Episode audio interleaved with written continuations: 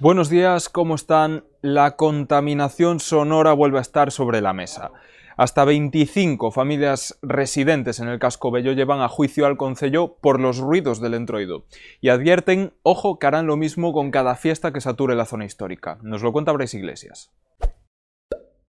Las orquestas y DJs, como las que hubo este pasado entroido en el Casco Bello, podrían pasar a la historia.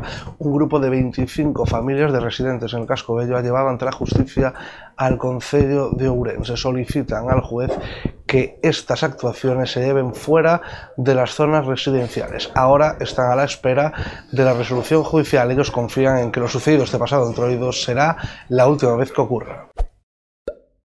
Más temas, la población ourensana aumentó en el último trimestre de 2023, así lo muestran los datos publicados ayer por el Instituto Nacional de Estadística, que reflejan ahora una población de más de 304.400 personas. Todo esto por el aumento sin precedentes del número de extranjeros llegados a la provincia, alrededor de 2.500 a lo largo del último año. En otro orden de cosas, hablamos del apagón televisivo, un apagón que está disparando, provocando un boom de ventas de, decodificadores perdón, de TDT. Nos ofrece más detalles Miguel Cao. El apagón televisivo que provoque que únicamente los canales de televisión se puedan ver en HD ha provocado un boom de ventas en los decodificadores de TDT. Desde la tienda electrodomésticos Vermelho nos informan de que han tenido mucha demanda en estos últimos días y que incluso muchos proveedores ya han agotado las existencias.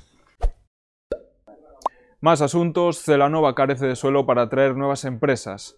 Para solucionarlo, el Consejo trabaja en la ampliación del polígono industrial, donde la Junta sacará a concurso la única parcela que queda disponible.